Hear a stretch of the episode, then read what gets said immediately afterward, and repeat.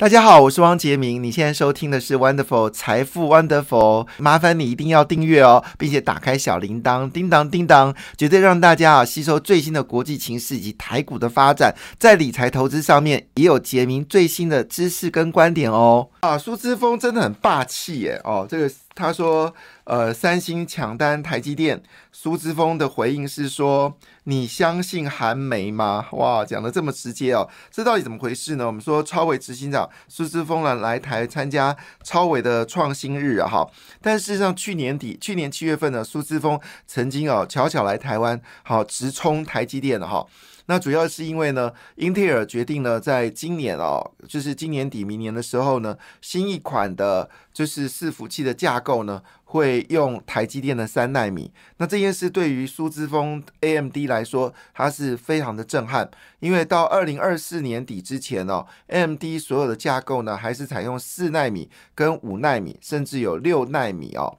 那么还并没有要到三纳米，但是英特尔呢，在这段时间呢，已经巧巧用三纳米的制程来设计出新一代的这个架构，而且呢，可能在今年底或者明年初呢，就正式用三纳米来做生产了。这对于 AMD 来说，这不地是一个帮头当头棒喝。到目前为止呢，AMD 还没有办法在二零二四年以前好设计出三纳米的产品。那当然呢，如果越晚去跟台积电要三纳米的这个制程的话呢，恐怕越来越困难哦。因为据了解，现在三纳米的整个制程，整个呃，就是我们说生产哦，基本上现在已经满了，就是被英特尔还有苹果哈。跟其他的厂商呢，大概整个产能已经全部吃光了哈。那对于 M D 来说，有没有机会抢到三纳米的产能，这已经是攸关重要。这就为什么黄仁勋曾经讲一句话说：“呃，记者问他说，你有没有考虑你的晶片在台湾以外的地方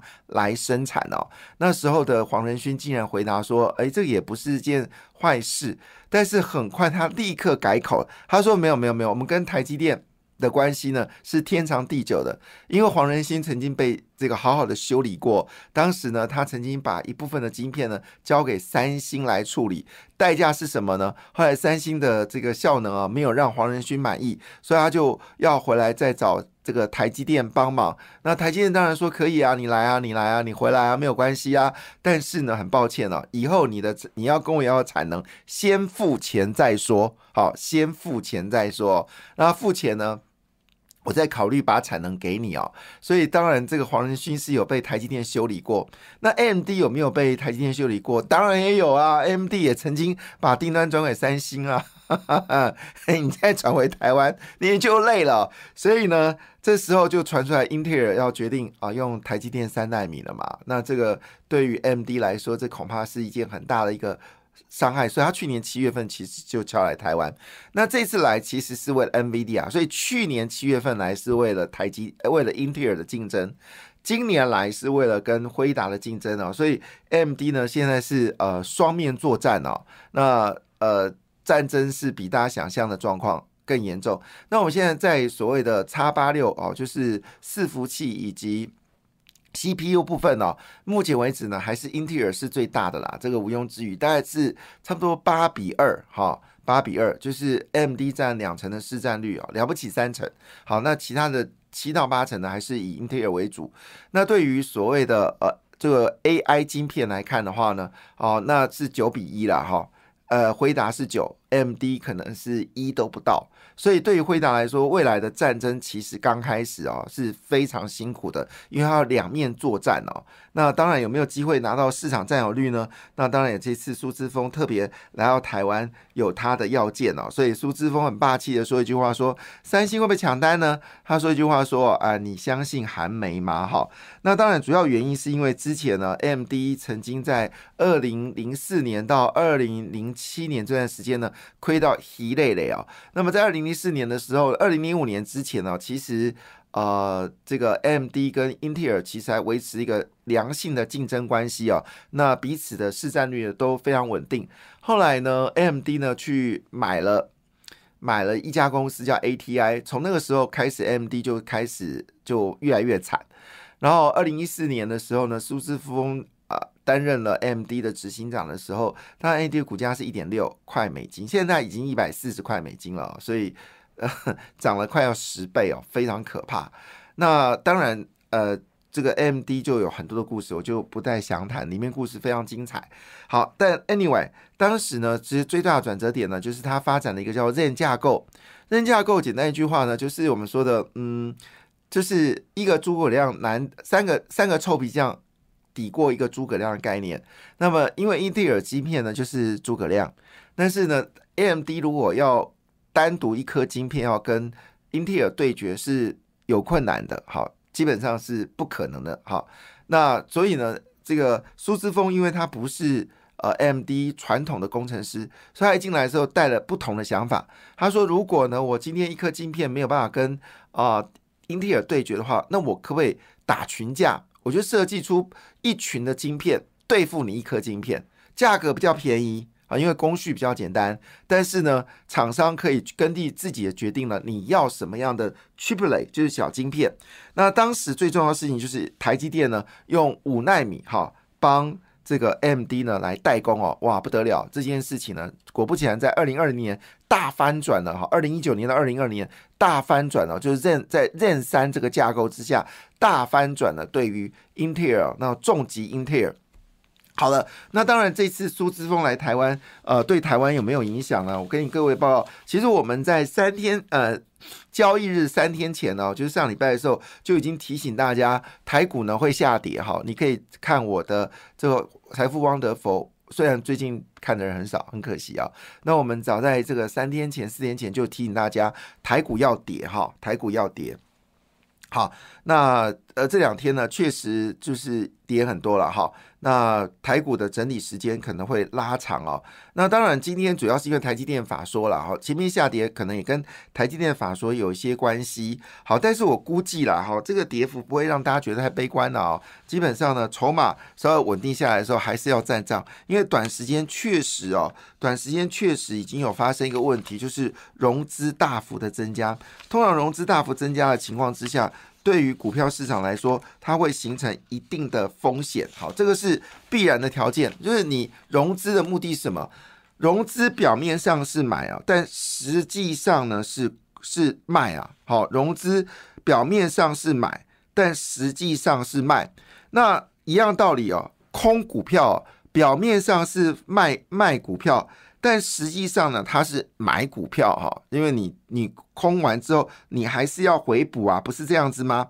所以呢，我们来看一下昨天台积电的 ADR 是什么状况呢？好，昨天台积电 ADR。连续第三天下跌哈，还是第四天，跌幅呢是零点零九个百分点。日月光呢则是重挫了三点九一个百分点。那么联电呢则是下跌二点五五个百分点哦。那么会不会在第三季的封装业还是遇到一些瓶颈呢？好，这是大家所关注的事情。日月光六月份公布历史来最好的。的这个财报，但是呢，昨天却大跌三点九一个百分点，也确实对于第三季带来一点不确定的因素啊，因为现在已经进入到七月份了哈。那当然，市场的观望台积电还是持续当中啊。那昨天辉达是跌掉零点八八个百分点，那高通呢，就是联发科的对手呢，则是大涨了一点二七个百分点，是不是手机有回来了哈？那么这个可能是一个关键点。那当然，联发科最近好消息不断，外资不断调高联发科的目标价。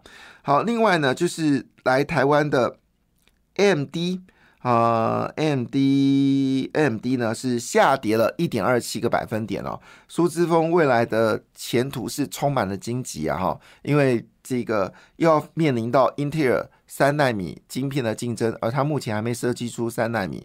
另外一部分呢，到底米 MI 三百 X 是不是真的能够 H 跟 H 一百来对决？其实也没有答案。好，这个都不是很确定的事情。所以 MD 最近股价是喋喋不休。好，那当然，呃，昨天的整个美国股市表现的还算不错啦，整体是一个上涨的格局。不过，呃，以目前为止呢。因为 AI 股票已经开始有降温的嘛，哈，那这个降温降温的一个情况之下呢，使市场资金呢又转到了生技股，哈，这是非常有趣的事情。您每次看到生技股在涨啊，就告诉你一件事：现在股票呢筹码凌乱，然后呢，投资的状况并不妙哈。那当然，最近金融股也有说上涨的格局，所以这段时间呢，就稍微休息啦，演兵洗股哦，千万不要再去乱冲了。那因为有消息指出哦，现在当冲冲不过，然后就变成是违约交割哈。其中呢，因为华孚在这两天大跌哈，也使得呃违约交割金额大幅的攀升啊，至少金额都是相当可怕的哈。那所以这也就意味着，意味着是。蛮蛮凄惨的哈，蛮凄惨的。好，那另外一部分呢，有个好消息跟大家说一下哈。好，先说个坏消息，利基店第二季好本业亏损。好，利基店前阵子哦，我在利基店刚上市的时候呢，有一位我非常好的、非常熟识的一位呃南部政治圈的长辈，哈，当然是哥哥啦，也不能说长辈，年纪其实跟我差不多。好，那刚刚娶媳妇了。他曾经就突然间打电话我说利基店可不可以买？然后我顿呆了一下，我顿呆了一下，因为我对黄崇仁，呃，因为一路看来这个人哈，就呃这个嗯 好，那我就我就说我就没有讲话，我就顿呆一下，他就懂我意思哦，那好，我知道，他就把电话挂下掉，挂掉哈。其实我想过去买利基店的人，应该都是跟之前买利金一样嘛，哈。历经是让你亏到眼泪流出来，然后呢，在它跌到跌破三块钱的时候呢，黄崇仁是从市场大幅的买进利金哦，那现在就把利金呢改成了利基店哈，那紫光它从三块以下所收购的股票，就可以让黄崇仁就是赚个几辈子都不会有问题了哈。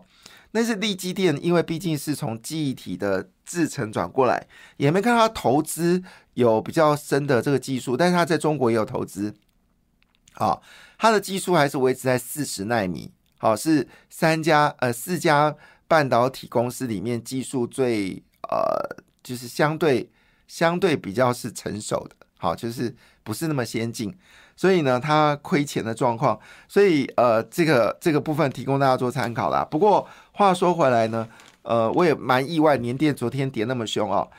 呃，全球第四大汽车公司 Stellantis，它最近公布一个消息，随地缘政治风险加剧哦，他认为说半导体短缺问题可能会重新再来，晶片荒减缓的状况只是一个短期现象。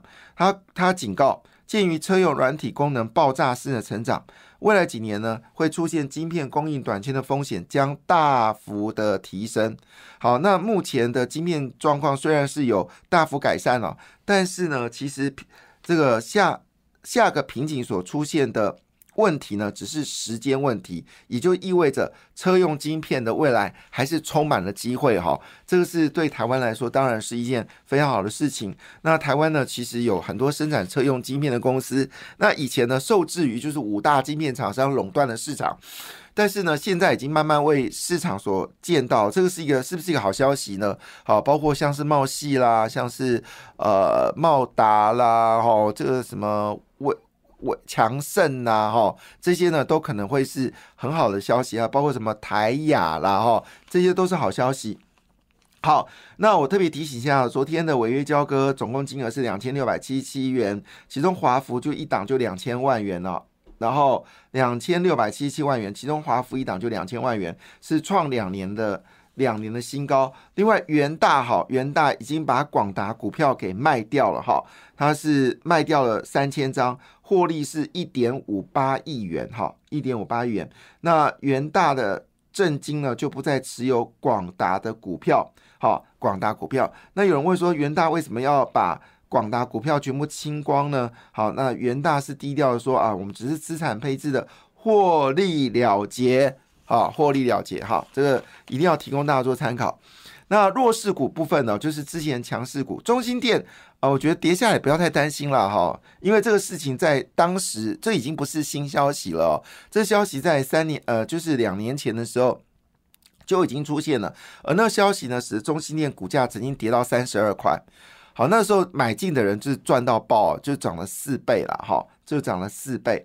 那这个消息出来，这个因为之前的讯息都已经知道了，那很可能就是会有一些修正。修正中心店还是要买啦，因为它的整个在厨电系统里面还是具有一定的竞争力。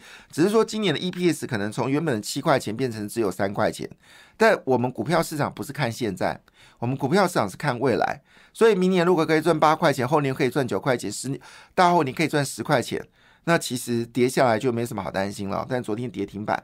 好，另外呢，就是这个起基，好也是涨多之后修正，还有包括技嘉，还有金相店、长荣行，啊都最近有修正的一个状况。那这些修正呢都是正常的，反而是生技股的表现呢是非常的好。那我们知道最近生技股呢，包括承德、长嘉、北极星。感谢你的收听，也祝福你投资顺利，荷包一定要给它满满哦。请订阅杰明的 Podcast 跟 YouTube 频道财富 Wonderful。感谢，谢谢 Lola。